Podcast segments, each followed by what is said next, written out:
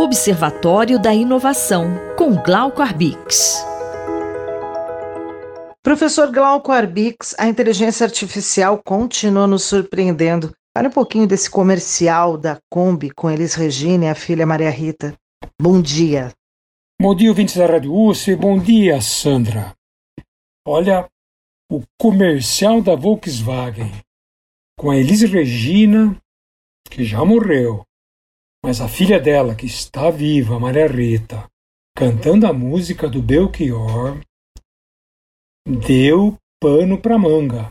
Muito debate em toda parte e um debate muito justificado. Veja, todo mundo sabe que uma tecnologia nova traz novas responsabilidades e até mesmo uma nova competição entre as empresas, que acabam fazendo coisas inesperadas. Né? Ainda mais numa situação como a nossa, em que a gente não tem um sistema regulatório à altura exatamente das novas tecnologias.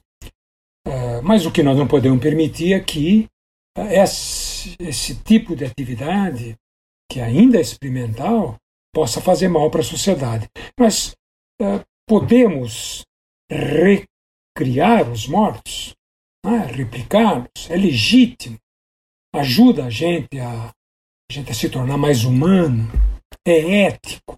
São pontos é, extremamente polêmicos que o comercial, com a Maria Rita eles, Regina, de, dentro de duas combis, né, é, acabaram trazendo e colocando é, na mesa, principalmente porque as tecnologias de hoje, especial uma, que é um sistema de machine learning chamado Deep Learning, aprendizagem profunda, que consegue trabalhar uh, imagens e recriar a partir de dados que estão disponíveis uh, publicamente, ou às vezes em arquivos pessoais, recriar de uma maneira muito fiel à vida das pessoas. Então, toda pessoa pública está sujeita a isso. Não estou nem falando uh, de alguém que pensa em fazer mal, um hacker que entra lá e põe uma pessoa num mundo completamente diferente dos valores que aquela pessoa que já morreu viveu.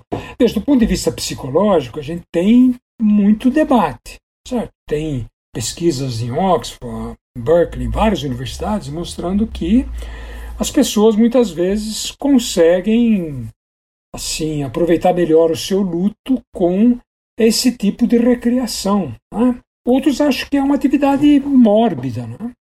E outros ainda, pesquisadores bastante sérios no seu trabalho mostram que, na verdade, muitas vezes esse tipo de recreação acaba dificultando uh, a reinserção das pessoas vivas no mundo, um mundo real que não conta mais com aquele ente querido que já morreu.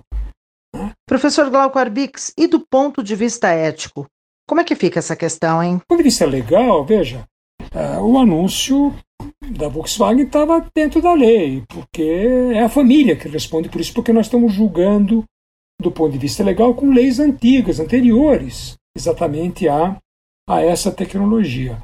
Mas se a gente for olhar do ponto de vista ético, o comercial colocou Elis Regina numa situação que entra em choque com muitas coisas que ela defendeu enquanto era viva. Né? Ninguém sabe, ninguém pode dizer, é um dilema sem solução, qual seria a posição dela hoje, porque ela não está mais entre nós. Mas, por exemplo, o, o, ator Robin Williams, antes de morrer, deixou um testamento, uma série de diretrizes. Ele diz: olha, ninguém vai poder me colocar, ou colocar minha imagem, minha voz, uh, em ambientes que atentam contra os valores que eu defendi quando estava vivo. Não houve esse tipo de precaução no caso da Elis Regina. Mas, em todo caso, a família arcou, a família dela, os filhos, arcaram com a responsabilidade de colocar a Elis numa situação uh, especial. É complicado eticamente. Você pode debater, muita gente condena e com, uh, com razão, certo? Serão, é, é difícil você uh, atentar contra valores. Né? aqui tem um problema muito grave. O comercial não foi bacana. E, ao mesmo tempo, ele sequer colocou que a imagem da Elis Regina era uma recriação uh, via computador, via inteligência artificial. Então, uh, nós vamos daqui para frente ter muitas situações que vão nos surpreender. mas é bom a gente ficar bem preparado e ter a noção é, de problemas que são complicados, mas que têm solução desde que a gente tenha bom senso e a cabeça no lugar. Um abraço a todos. Eu sou Sandra Capomatto, você ouviu o professor Glauco Arbix. Observatório da Inovação, com Glauco Arbix.